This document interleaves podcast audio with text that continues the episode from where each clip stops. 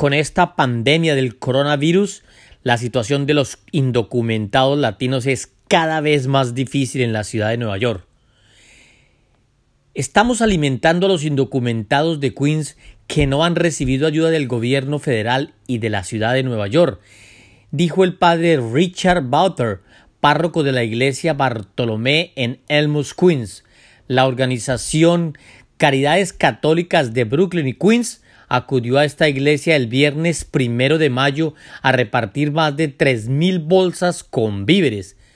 La repartición de la comida comenzó a las diez de la mañana. Las personas comenzaron a hacer fila a las tres de la madrugada. Se entregaron mil doscientas fichas para recibir verduras, frutas, leche y jugo.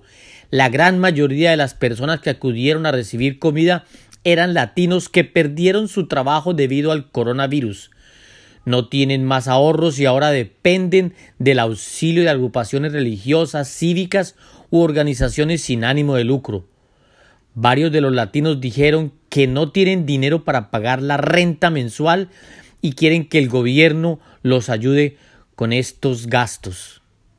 El vecindario de Corona, Elmus, Jackson Heights son considerados el epicentro de la pandemia a nivel mundial.